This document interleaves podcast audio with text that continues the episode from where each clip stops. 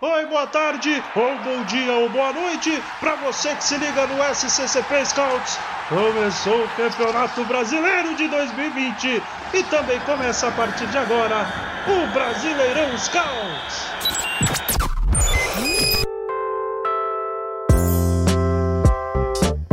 Fala rapaziada, beleza? Lucas Oliveira com mais um Brasileirão Scouts. É... Enfim, Corinthians e Vasco na próxima rodada na Arena Corinthians. Como de costume, todo, todos vocês já sabem, a gente faz, a gente traz toda semana análise de algum dos rivais aqui via podcast. E da vez agora é o Vasco, com o nosso querido Marcos Luiz do Análises Vasco. Boa noite, Marcos, seja bem-vindo. Boa noite, Lucas. Boa noite, Richard. Agradecer a oportunidade aí, né? Falar desse confronto aí que pro Corinthians eu vejo mais tranquilo e pro Vasco aí, claro, no desespero total aí para poder se salvar na primeira divisão, mas vai ser um, um, jogo gostoso de se ver. Bom, agora vamos com o Richard também, nosso convidado para falar de Corinthians aqui, que tratou de fazer a análisezinha dele do Vasco também. Boa noite, Richard, seja bem-vindo mais uma vez. Fala Lucas, fala Marcos Luiz. É, mais um jogo interessante e importante para o Corinthians, né? Corinthians que vem numa sequência negativa com duas derrotas e um empate time de Wagner Mancini tentando se restabelecer e ganhar novas forças no Campeonato Brasileiro. O time ainda briga por uma vaga na pré-Libertadores, né? Agora um pouco mais distante, mas é um confronto interessante contra o Vasco, né? Que tem um tabu ali grande contra o Corinthians, não vence o Timão desde 2010. Então vai ser um jogo aí que tem muita coisa na mesa, né? O Vasco brigando na por conta da zona do rebaixamento e o Corinthians buscando ainda essa milagrosa vaga na pré-Libertadores. Bom, pra gente começar, vamos com o Marcos perguntar como que chega o Vasco para esse jogo, né? Qual que é a moral do Vasco aí depois daquela derrota contra o Internacional? É, como que foi sentido pelo lado do Carioca lá? E como chega o nosso querido Vasco da Gama para a partida dessa rodada? Sim, a gente tem que tratar a derrota como Inter, pro Inter, né, líder do campeonato, até na circunstância de campeonato normal, né? Porque você tem que, na hora de você fazer sua simulaçãozinha lá, claro, jogando em São Januário sem torcida, é um estádio completamente neutro. Mas a gente já sabia, como torcedor, que o jogo seria muito mais cotado para o Inter do que para o Vasco. O que deixou o torcedor chateado foi a forma que foi a derrota, né? Um primeiro gol meio polêmico, um segundo gol que os jogadores demonstraram um espírito assim meio de derrotado mesmo. Então, assim, o Vasco chega bem desacreditado para esse jogo contra o Corinthians. Eu acho que a, a, aquela, a, o acreditar vem mais do torcedor do que do próprio time, que tem muitos problemas, não é pouco. Fizeram análise do Vasco, já detectaram muitas lacunas em aberta. E, claro, tem esse tabu também de 10 anos aí que incomoda demais, até o clube em si, né? Porque a gente, pô, como vai ganhar do Corinthians lá? É complicado e tal. Mas assim, o Corinthians, na minha visão, é, é, muito favorito. Mesmo que venha de duas derrotas, ainda é o time mais equilibrado que o Vasco. Tanto que o Corinthians ainda tem um, esse sonho de uma pré-Libertadores, né? Confirmou a Sul-Americana. E o Vasco tá lá embaixo, brigando para não cair. E pode até cair nesse jogo já. Pois é, interessante, né, né, Marcos? A gente vê um Vasco que vem, que tenha muitos problemas.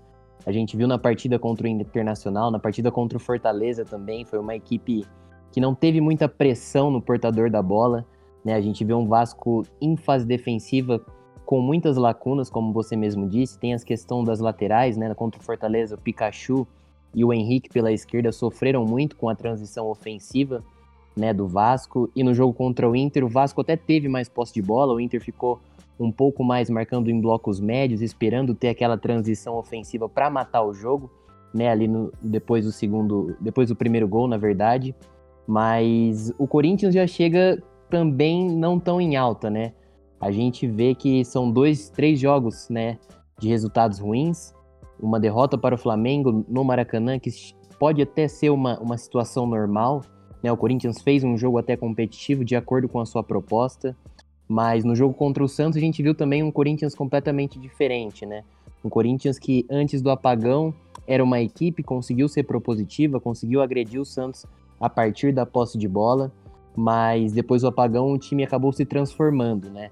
Não conseguiu sair dos encaixes individuais do Santos, o Santos que tem essa, essa proposta um pouco diferente, vai meio que na contramão do futebol, né? Então o Corinthians teve dificuldade para sair desses encaixes individuais e já soma três resultados ruins, né? Também teve um empate contra o Atlético Paranaense na Neoquímica Arena, um 3 a 3 um jogo muito laicá, Corinthians tendo muitos problemas né, com a transição defensiva também. Antes, né, no começo da era Mancini, era uma equipe mais segura, uma equipe que conseguia neutralizar as ações ofensivas do seu adversário.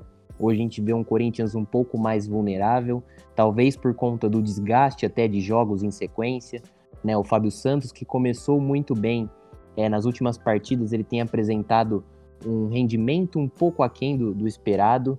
Então acredito também que vai ser um jogo bem, bem interessante na Neoquímica Arena, né? Um Vasco que luta pela vaga, né? Tentando escapar do rebaixamento, né? Um time que tem um pouco de dificuldade de agredir seu adversário com a posse de bola, né? O time do Vanderlei Luxemburgo às vezes tem mais a posse, mas não consegue dar progressão e sequências jogadas.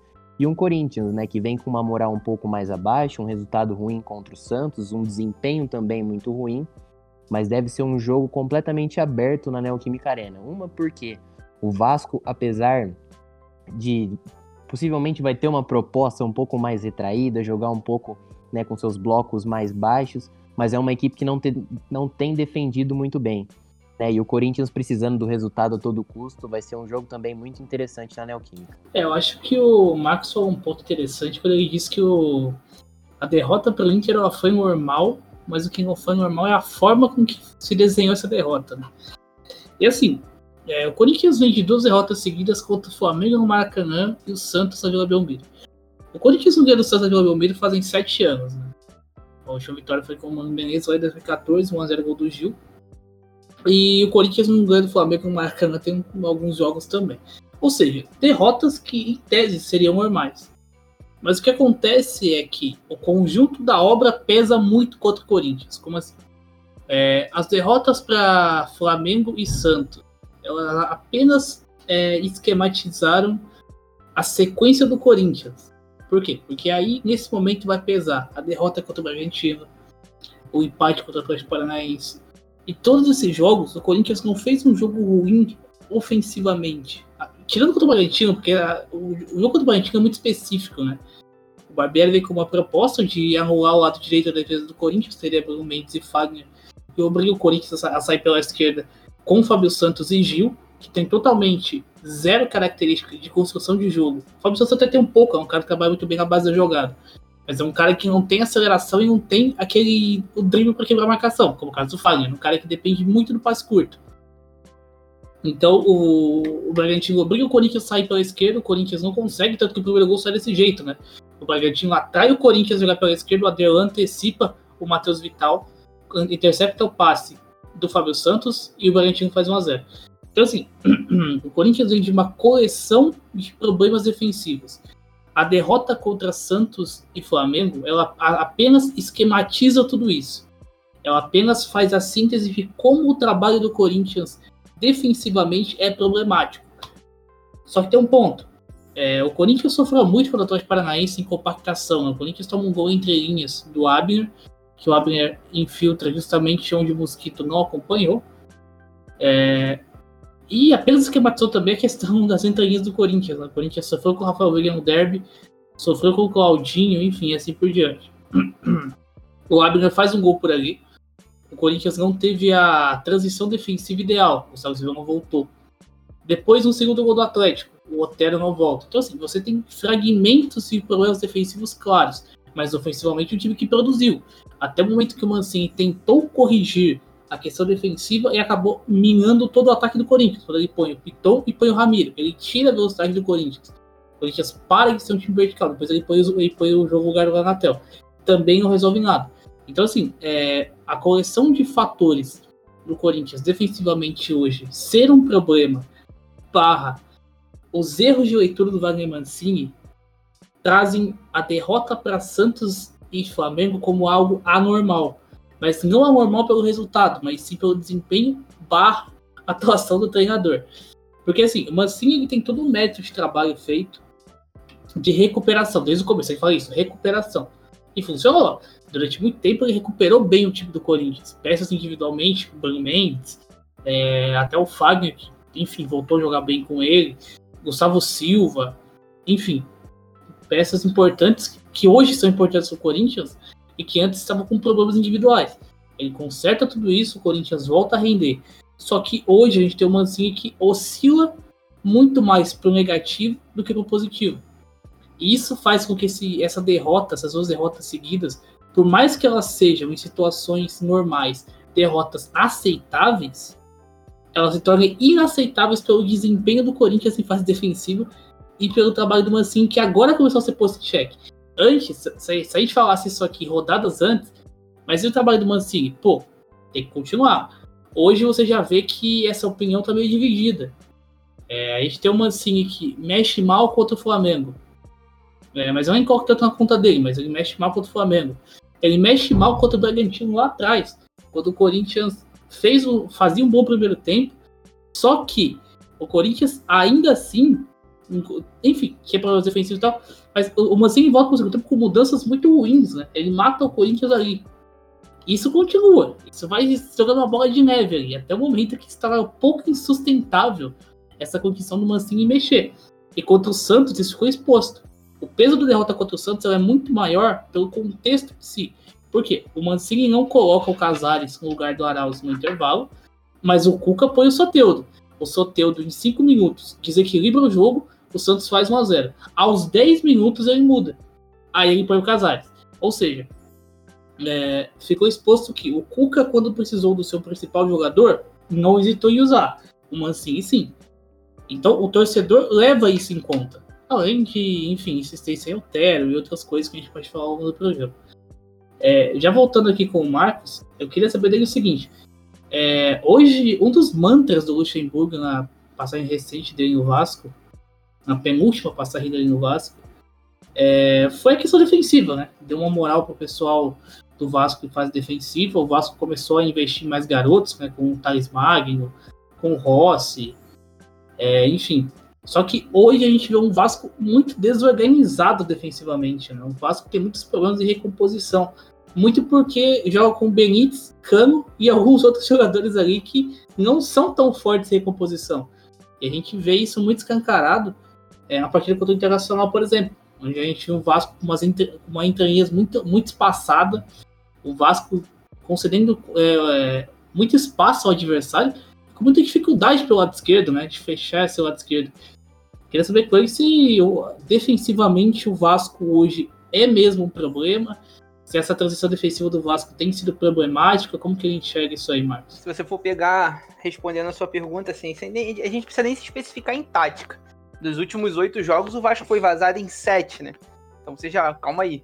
O time levou de oito em sete jogos, o time foi vazado. Mas o problema defensivo do Vasco é que você nunca consegue ter um sistema fixo. O Vasco sempre muda. Ou você joga Léo Matos pela direita, toma muito cartão amarelo, então tá muitas vezes suspenso. Aí você tem que improvisar o Pikachu ali. Ou você tem que entrar com o Caio Tenório, que é um jovem talento da base do Vasco, mas ainda não tá pronto para desfrutar do futebol profissional. Aí na zaga ali você tem Marcelo Alves, Leandro Castan. Marcelo Alves fixo, ok, joga bem. Leandro Castan passa por uma fase absurda. Aí fica nesse, Ricardo Graça, Castan, Ricardo Graça, Castan. Então, você nunca tem aquele sistema defensivo fixo. E além de que o Vasco tem um problema que é antes da tática. Um exemplo aqui, se eu sou treinador do Vasco hoje, preparo a equipe taticamente durante a semana inteira, ó, a gente vai jogar contra o Corinthians, bloco baixo, junta as linhas, dá menos espaço, contra-ataca. Mas se o Corinthians vem e faz o gol com um minuto, os jogadores parecem esquecer tudo que foi trabalhado durante a semana. Aí você volta para aquele ponto que você falou. As linhas ficam espaçadas, os meios de campos não recompõem. Você tem dois jogadores que jogam na frente, que é o Benítez e o Cano. O Cano não volta para fazer recomposição direita, ele vai até o meio de campo e segura ali. O Benítez tem que correr o campo todo. Aqui na torcida do Vasco a gente tem muito essa discussão. Por que, que o Benítez, no final do jogo contra o Internacional, estava na extremidade defensiva esquerda, ajudando o Henrique, tanto que é ele que dá o passe errado para o meio. Mas é porque ele precisa se desdobrar dentro de campo. Jogamos contra o Inter com Bruno Gomes, Léo Gil, Carlinhos, Benítez. Benítez não é um jogador dinâmico. Não vejo ele como esse jogador ágil. Carlinhos não é um jogador dinâmico também, tem muitas dificuldades para fazer recomposição e ataque. E o Léo Gil, você tem uma certa carga que ele aguenta ir e voltar, mas em alguns momentos ele não aguenta mais fazer essa função que ele faz, que é aquele médio área-área. O Léo Gil é o carregador do piano ali, mas ele não aguenta essa função a todo custo, porque fisicamente veio da Arábia, onde ele estava encostado. Então lá não tinha Ele chega assim à preparação física ideal. Aí você tem o Bruno Gomes, que é o primeiro volante ali que segura a carga de marcação. Então, qualquer time que vai jogar contra o Vasco hoje sabe que o, meio de campo é o mapa da mina. A zaga já não aguenta muito combate, porque é uma zaga frágil, é um sistema de jogo frágil, aonde pelo lado esquerdo, um exemplo aqui, se você for pegar um jogador do Corinthians rápido, que vai jogar pela extremidade, ele vai ter campo para correr. Por quê? Porque o Henrique ele não consegue acompanhar o fluxo total da linha de fundo. Ele não é aquele lateral que apoia, ele é o lateral que chega até o meio de campo ou vai até o último terço do campo e cruza do bico da área. Em compensação, se o Vasco entra com o Thales Magno, ele também não aguenta fazer essa função de ir e voltar. Tanto que o Luxemburgo, nos últimos dias, ele está tentando encher o meio de campo de jogadores que são meias, que desempenham funções de segundo volante e deixar Benítez e Cano mais solto. Só que em compensação você fica um time muito previsível. Por isso que eu sempre falo, hoje é muito fácil o adversário ler o Vasco e vencer o Vasco. Como você falou, ah, o Wagner Mancini veio para arrumar a casa do Corinthians, em certo momento ele arrumou. Ok, o Vanderlei Luxemburgo veio para arrumar a casa do Vasco, mas ele nunca conseguiu montar um esquema de jogo, uma organização tática. É sempre foi variantes assim de ah, vence um jogo ali, perde dois. Tanto que a grande surpresa nessa sequência horrível do Vasco é você conseguir um 3 a 2 contra o Atlético Mineiro. Mas porque Sampaoli ajudou. O esquema conseguiu entrar ali naquele jogo. Você conseguiu encaixar as linhas, você conseguiu o contra-ataque. Depois daquilo ali, o Vanderlei Luxemburgo muda totalmente o seu time. Ele enche o meio de campo, o time fica lento, previsível. Tanto que no jogo contra o Internacional, Abel Braga concentrou o jogo no meio de campo, ganhou o meio de campo. E com isso, mesmo que o Vasco tivesse a bola, ele não consegue ter dinâmica de jogo para criar jogadas.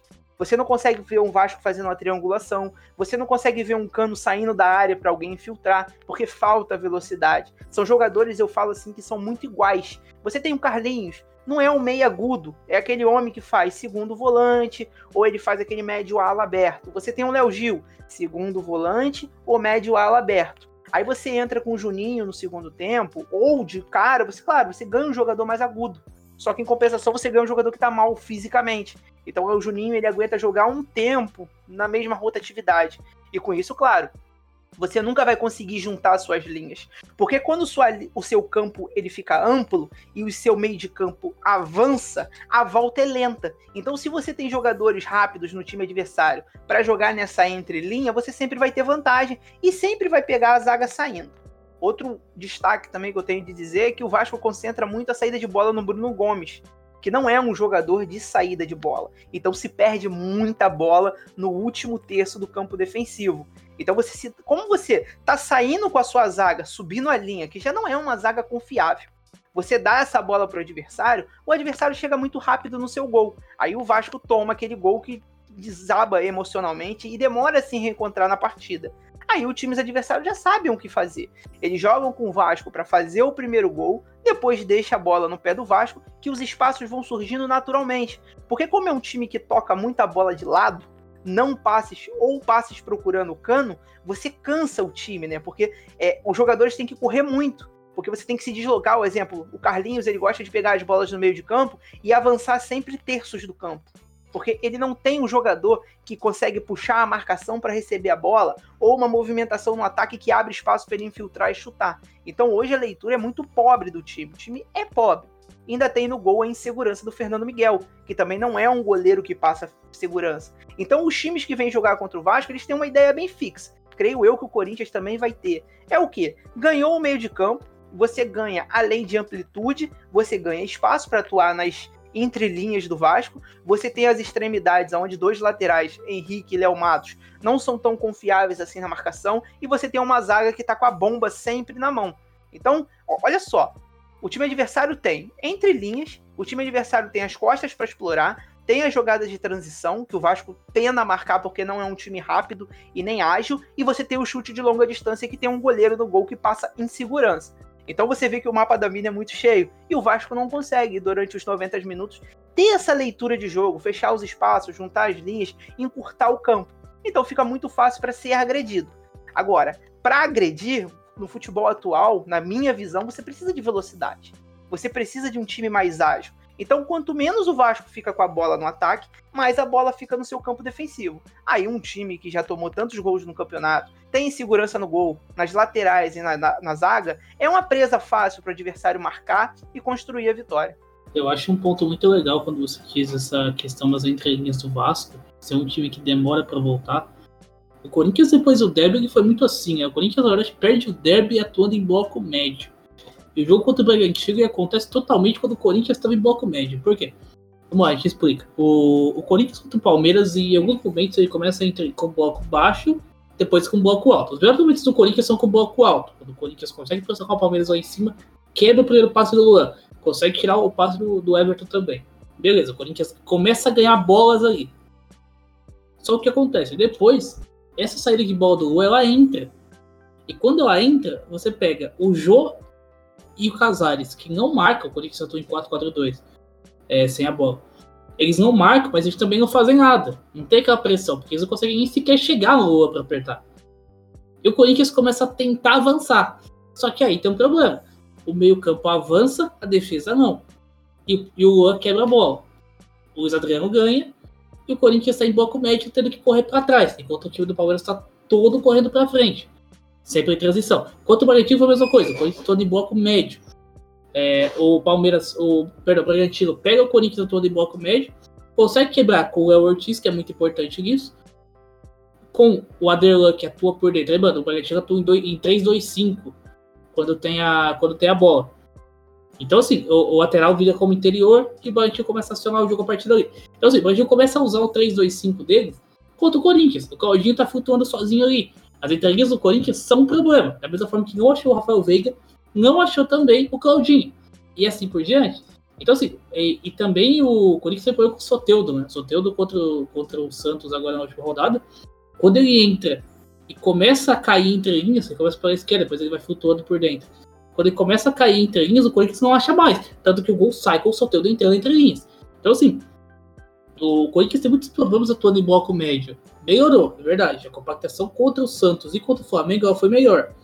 Até por questão de necessidade. Né? O Flamengo é um time que necessita que você marque muito bem. Mas o Corinthians não tinha, não vinha marcando bem e ainda tem segurança no gol. O Cássio não vive um ano muito bom, uma temporada muito boa, melhor dizendo. E toda a segurança que o Cássio vai te salvar em grandes momentos hoje ela é inexistente. Então, assim, é, são fragmentos de um Corinthians problemático. É, eu quero saber se o Richard concorda comigo também, e o que ele vê disso aí, se o que ele pode acrescentar também em relação ao Corinthians, é isso mesmo. Enfim, a questão do, do Gustavo Silva, né? Porque o, o, Marcos falou certinho que o Vasco tem problemas de jogadores rápidos, por ter o campo muito aberto. É o melhor estilo do Mosquito, né? Pegar contra-ataque de campo aberto. Então, Lucas, eu acho que eu concordo com você, né? Você colocou dois pontos muito interessantes que foram a questão dos jogos contra Bragantino e Palmeiras. O Corinthians teve dificuldades contra equipes que tinham um zagueiro que tem essa boa iniciativa de fazer um passe de ruptura, né? Tanto com o Léo Ortiz, do Bragantino, e quanto com o Luan, do, do Palmeiras. Né? E você ressaltou, o Jô e Casares não são tão bons nessa questão na hora de fechar essa linha de passe. Então, o Corinthians tinha muita dificuldade né, em conter esse passe de ruptura dos zagueiros. Mas eu acho que o confronto do Vasco passa por muitas coisas, né? O Vasco, quando a gente analisa, o Vasco tem muitos problemas, né? Tanto ofensivamente quanto defensivamente. Ofensivamente é o time que tem a décima, é o 16 time em grandes chances criadas. É o 19 time em finalizações por jogo. Então o Vasco ter a bola também vai ser muito complicado para a equipe carioca surpreender e vencer o Corinthians na Neoquímica Arena. Mas, como o Marcos ressaltou também, né, a questão da entrelinha, o Corinthians é uma equipe que se sente muito confortável quando consegue acionar o Cantilho em boa posição e ele conseguir verticalizar o jogo, achando o Casares ou até mesmo o Matheus o Vital, que é um jogador que parte sempre da esquerda e vem se associativo para o meio. Né? Então o Corinthians, às vezes, em muitas situações, tem Vital e Casares atuando ali nas costas dos volantes. E esse caminho foi fundamental para o Corinthians golear o Fluminense, né, por 5 a 0 na Neoquímica, também vencer o esporte. Então foram situações que aconteceram muito bem. Né, o Cantilho encontrando esses dois jogadores, que são os jogadores, acredito, mais técnicos do elenco. O Matheus Vital tem uma capacidade muito grande em fazer conduções de fora para dentro e trabalhar próximo do, do Casares. E o Casares dispensa comentários, né? Trabalha com últimos passes, é o jogador que consegue trabalhar com pausas e acelerações. Então, acho que também o jogo do Corinthians contra o Vasco passa muito por isso, de conseguir conectar esses três jogadores, Cantilho, Matheus Vital e também Casares. Já a questão dos corredores, né, principalmente o corredor esquerdo, no jogo entre Vasco e Fortaleza, em alguns momentos era o Benítez que fazia essa recomposição pelo lado esquerdo. E o Marcos ressaltou muito bem, né? O Benítez não é aquele jogador, como a gente pode dizer, de intensidade, um jogador que consegue fazer deslocamentos né, e cobrir os espaços da melhor maneira possível. Com a bola, ele é um jogador que agrega muito. É um jogador que cai no setor da bola, é um jogador que participa muito, que vem até na base da jogada para girar jogo, até porque o Vasco tem muita dificuldade em fazer essa progressão mas em fase defensiva ele deixa muito a desejar. E a gente sabe, né, que o lado direito do Corinthians é o lado mais forte. É o lado onde você tem o Fagner, que é um dos melhores laterais do Brasil, se não for o melhor. Que a gente tem o Mosquito em muita boa fase, que é um jogador que consegue atacar pelo corredor, mas que também preenche o funil ali para receber essa bola um pouco mais por dentro e deixando o Fagner na amplitude, que em muitas ocasiões acaba recebendo aquela inversão do cantilho. Então eu acredito que o Corinthians tem muitas ferramentas para conseguir superar o Vasco em casa. É claro que a questão da leitura de jogo do Mancini tem sido um grande problema. A gente precisa ver como que o Mancini vai montar essa equipe para a partida de domingo.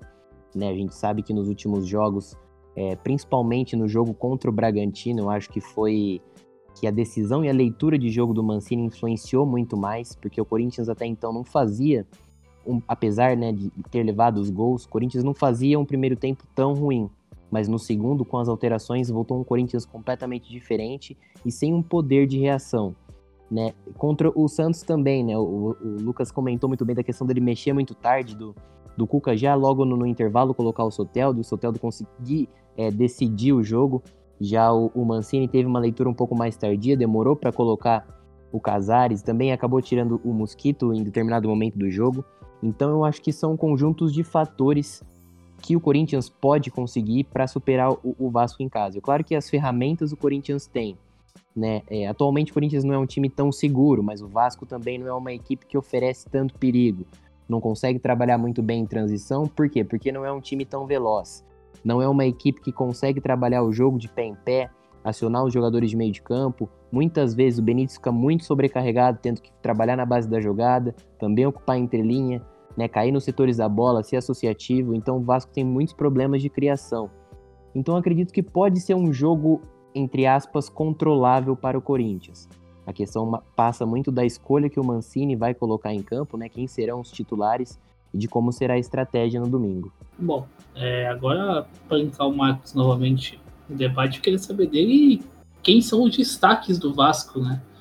A gente falou de, dos problemas do Vasco, agora a gente fala de problemas uma coisinha boa do lado carioca, que são os destaques, né? O que, pode destacar pra gente aí? Então, a gente tem o destaque do Benítez. Como o Richard falou e bem falado, o Benítez no ataque é mortal, né?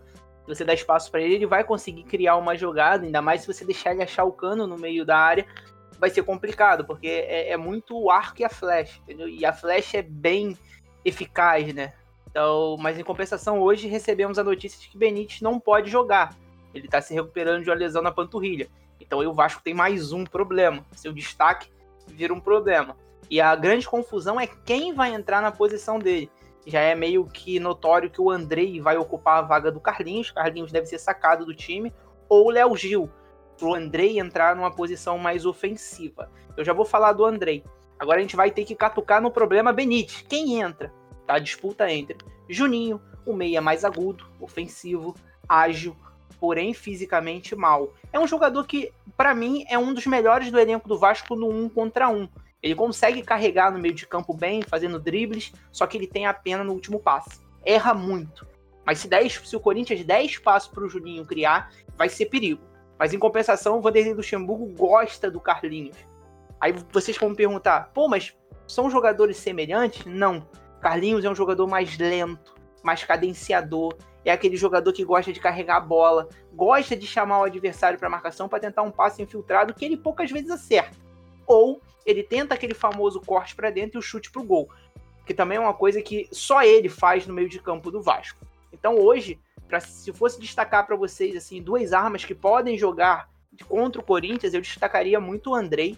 O Andrei é um jogador que ele tem boa saída de bola, tem uma boa visão de jogo e tem um bom chute. Não é dinâmico, não é um meia rápido, mas é um meia que consegue fazer recomposição de meio de campo porque já atuou de primeiro volante, mesmo que algumas vezes deixou a desejar. O grande problema do Andrei hoje é físico. Não sei se aguentaria 60 minutos na mesma intensidade. Por isso que eu falo para vocês. É importante hoje o Mancini se concentrar que o mapa da mina é a intensidade. Quanto mais jogadores ágil, de pensamento rápido ele pôr em campo, ele vai matar as individualidades do Vasco, que na minha visão vão entrar em campo amanhã. Como é que você vai matar o Andrei? Porque se o Andrei vai fazer a função do Léo Gil, ele vai ter responsabilidade ofensiva e responsabilidade defensiva. Se você bota um jogador ágil para jogar naquele setor de campo, ele vai ter que se preocupar em marcar. E como um jogador que não está fisicamente tão bem, ele vai se desgastar e vai matar o ataque. É assim que o Fortaleza matou o Vasco. É assim que o Bahia veio em seu Januário e desgastou o Vasco. É assim que o Flamengo ganhou do Vasco. E é assim que o Inter ganhou do Vasco. Joga no erro do Vasco. Porque é um time que dá muito a bola para o adversário, porque erra muito. Agora, o Corinthians tem que se preocupar com a única função que o Cano tem, que é botar a bola para dentro da rede. Não pode dar espaço para o Cano. Nenhum. Nenhum, nenhum. Nem meio espaço pode dar para ele. É fatal o Cano na frente. Só que, como eu disse, o Vasco tem muita dificuldade para municiar o Cano. O Cano hoje é uma flecha inativa. Poucos jogos a gente consegue fazer a função do arco e da flecha, que é aquele lançamento pro Cano entrar e finalizar. Não, não tem muito isso. Porque o Vasco é um time sem imaginação, é um time previsível e é um time que você. O, o adversário sabe como bloquear as ações do Vasco. Sem o Benítez piora. Então, assim, o Vasco, além de ter o lado psicológico abalado, perde o melhor jogador de meio de campo mesmo que entre o Andrei, que para mim é um bom jogador, mas eu não sei fisicamente quando ele aguenta. E se na substituição sai Benítez e entra Juninho, eu também não sei se o Juninho tem intensidade suficiente para atacar e recompor.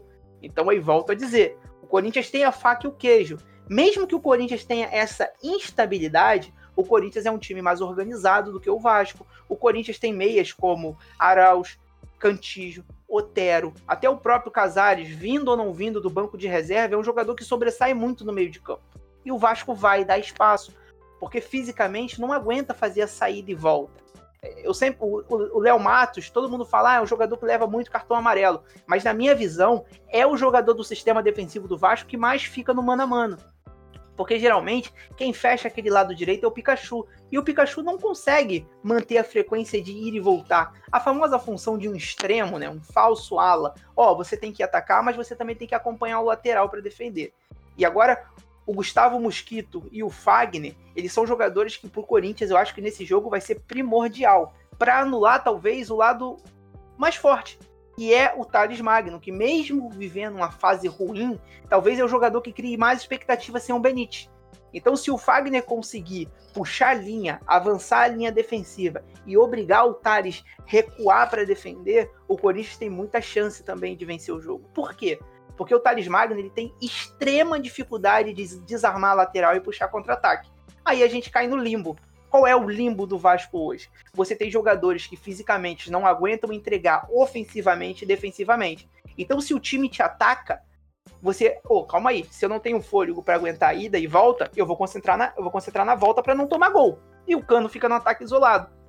Então, mesmo que o Vasco tenha um finalizador no ataque, o Vasco não consegue municiar esse, esse finalizador. Como eu falei, as linhas do Vasco elas são distantes defensivamente, mas também são distantes ofensivamente. Um exemplo é um lance diante do Internacional, que o Carlinhos domina a bola no meio de campo, ele carrega a bola por alguns metros e ninguém encosta. Ninguém encosta. É, começou a panela de pressão e a bola queima no pé de todo mundo. Então os jogadores eles procuram marcação. Então esse meia tem que carregar muito a bola. E o Cano, claro, fica marcado por dois, por três, por quatro. Tanto que em diversos jogos o Vasco nem cruza a bola na área. O Vasco despacha a bola para a área, onde o Cano tá brigando com três zagueiros, onde é impossível. Vale lembrar que o Germancano, claro, é um finalizador nato, mas ele não é um jogador alto. Então, um exemplo, se você botar uma zaga do Corinthians marcando ele, vai ter dificuldade o Cano de dominar ou o Cano de fazer um lance de cabeça por cima. Não dá, porque é complicado. Eu falo para vocês hoje, o Vasco hoje é pobre taticamente. Tanto que eu tô aqui falando, mesmo se eu tiver que falar de coisas boas, eu vou ter que tocar nos assuntos ruins. Porque as peças boas pro Vasco tem mais coisas ruins do que boa para entregar. Tanto que o Vasco tá na zona de rebaixamento e a torcida tá meio que sem expectativa. Mas é porque o time em campo não dá expectativa. O Vasco não é coeso, o Vasco não é compacto, o Vasco não é organizado. Então é como eu falei, o Vasco depende do cano. Só que o Vasco não sabe como botar o cano dentro do jogo. O Vasco, sem o Benítez, é, é um mar sem ideias. Porque o Benítez é a cabeça pensante, o Benítez é um dos maiores ladrão de bola do Vasco, é o jogador que fica mais com a posse no pé. Então, sem ele vai ficar muito complicado. Aí a gente entra naquele limbo de que a gente tem um finalizador, mas a gente não tem um meia para criar para ele. Então, é como eu falei, a nuvem é muito ruim, porque tem, temos muitos problemas e as soluções que a gente temos é mínima. E são jogadores de forma física duvidosa. Se hoje você for perguntar para mim, Parquinho, quem você acredita? Se você fosse um treinador, quem você acreditaria? Ah, eu ia falar para você que eu iria acreditar no Gabriel Peck, que é um menino que está no banco de reserva, que também fisicamente não aguenta um jogo do início. Olha só que loucura. Um dos destaques não aguenta jogar uma partida inteira. Ele é um jogador de segundo tempo. E no meio de campo você tem o André e o Juninho, que também são jogadores que fisicamente não estão bem. Então o Vasco cai nesse limbo de quem é que vai fazer essa bola chegar no cano? Quem é que vai ativar o destaque do Vasco? Aí fica muito complicado. Por isso que eu falei, se o Corinthians souber trabalhar a bola no meio de campo, souber acionar seus alas e seus extremos, tem, tem a chance de vencer muito grande, porque é fácil agredir o Vasco hoje. É fácil fazer gol no Vasco hoje. E é muito fácil defender contra o Vasco hoje. Bom, agora a gente para a reta final do programa. Eu queria saber do Richard o destaque final dele em relação ao Xavier, né? Deve ser o titular aí contra o Vasco. Bom, Lucas, a gente logo no início do trabalho do Mancini, o Xavier faz uma partida excelente contra o Atlético Paranaense, né? É um jogador que tem uma leitura de cobrir os espaços muito bem, né? A gente sabe também da capacidade dele em ser muito combativo, né? Um jogador que tem uma imposição física muito grande, né? E que com a bola ele também agrega, né? Às vezes ele entra no meio dos zagueiros para fazer aquela saída de três, né? Mas às vezes o que falta um pouco no Xavier é aquilo que o Gabriel tem entregado um pouco mais, entregou até no começo do ano, né? Naqueles jogos contra o Fluminense, no jogo, no jogo contra o Botafogo, também fora de casa, que é a questão do deslocamento, né? O Gabriel, em muitos momentos, deixou de ser só aquele jogador, aquele primeiro, primeiro volante, que participava apenas da construção ofensiva na base da jogada. O Gabriel conseguia fazer deslocamentos, aparecendo dentro da área para finalizar, tanto que ele fez o gol contra o Bahia, né, no jogo fora de casa, e é uma coisa que o Xavier não entrega tanto, né, mas o Xavier a gente sabe que o poder dele defensivo é muito bom. Com a bola nos pés, ele tem essa capacidade também de ajudar na articulação do Corinthians, talvez de acionar o Cantilho em uma posição favorável para ele de campo. O Cantilho é um jogador que gosta de receber essa bola de frente, já projetado, para aí sim ele contribuir com as suas inversões, com seus passes verticais, acionando os jogadores entre as linhas de marcação, principalmente Matheus Vital e também o Casares. Mas a gente sabe que o, o, Xavier é um garoto, né? A gente tem uma expectativa muito grande por, por que ele fez na, nas categorias de base e também nesse início dele de profissional, que foi muito bom, né? As primeiras partidas foram muito boas, até o Gabriel retomar o seu melhor futebol e também a posição de titular mas eu acredito que o Xavier dê conta do recado, né? A gente não se sente assim preocupado com o Xavier entrando na vaga do Gabriel para cumprir aquela função de primeiro homem de meio de campo. Muito pelo contrário, né? A gente tem outras situações, né, como é o caso do Otero, que às vezes divide posição com o Matheus Vital, ora um é titular, ora é outro. A gente também tem a indefinição na questão do homem de referência, né? O Jô é um jogador que no seu atual momento não tem entregado nem fisicamente e nem tecnicamente. É um jogador que está tendo muita dificuldade para conseguir fazer aquela sustentação com os zagueiros, ou até mesmo de sair um pouco da área para auxiliar com o apoio. Já quando a gente tem um Léo Natel, a gente ganha em velocidade, a gente ganha em ataque às costas da defesa, né? Ainda mais tendo um Casares, que é um jogador que consegue trabalhar com últimos passes e enfiar essas bolas. Mas ao mesmo tempo, o Leonatel é um jogador um tanto problemático na questão dos gestos técnicos, né? Às vezes não consegue dar sequência por causa de um domínio ruim, né? Não consegue às vezes ter uma boa condução em velocidade, enfim. Mas acredito que, que a entrada do Xavier no lugar do Gabriel, né, se, se for confirmado mesmo no domingo, não vai ser um, uma perda para o Corinthians. Né, um jogador que tem muita qualidade, um jogador que tem muito potencial e ainda pode evoluir muito. A gente sabe que o Mancini conseguiu resgatar né, vários melhores momentos de alguns jogadores. Né, o Fagner é um exemplo disso, o Gabriel também é um exemplo disso. E o Xavier também tem tudo para crescer. É um jogador jovem, jogador que tem muito potencial, mas que, é claro, precisa ainda também dar um plus em algumas situações de jogo, né? Como eu disse, essa questão do deslocamento. Com o Xavier, a gente tem um jogador que guarda um pouco mais a posição, que trabalha mais na distribuição da bola na base da jogada. E, claro, ganha o seu, a sua questão defensiva, né? De se impor muito nos duelos contra os jogadores de meio de campo, de saber fazer bem a leitura dos espaços. É um jogador muito interessante, um jogador que, que o Corinthians pode, pode levar para os próximos anos. Bom, agora para a gente encerrar o programa, agradecer o Marquinhos pela participação e pedir para ele deixar as redes sociais dele também, onde o pessoal pode acompanhar o trabalho dele aí. Show, vamos lá. Pode me. Eu tenho só uso o Twitter mesmo, Marquinho VG10. É, mesmo que torça para o Vasco, comece, começa um trabalho agora de scout de jogadores, né? Que é mais a minha área é, indicando reforços para todos os clubes do Brasil, é, ampliando um pouco esse raio de ação. E me encontra lá que sempre escrevo. Eu gosto de escrever sobre todos os times lá.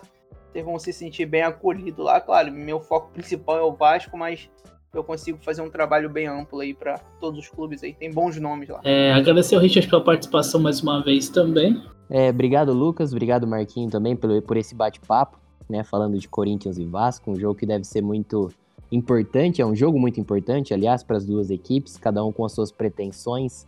Corinthians com uma pretensão um pouco mais positiva, né, que é a vaga na pré-Libertadores, e o Vasco ainda nessa essa indigesta luta pelo para sair da zona do rebaixamento. Mas minha rede social é @richardmilitão, né? Tô muito lá no Twitter, falando muito de Corinthians, tendo posts, análises no Scouts. Também faço um trabalho na Pele Brasil, né? acompanhando futebol inglês, né, e Premier League principalmente.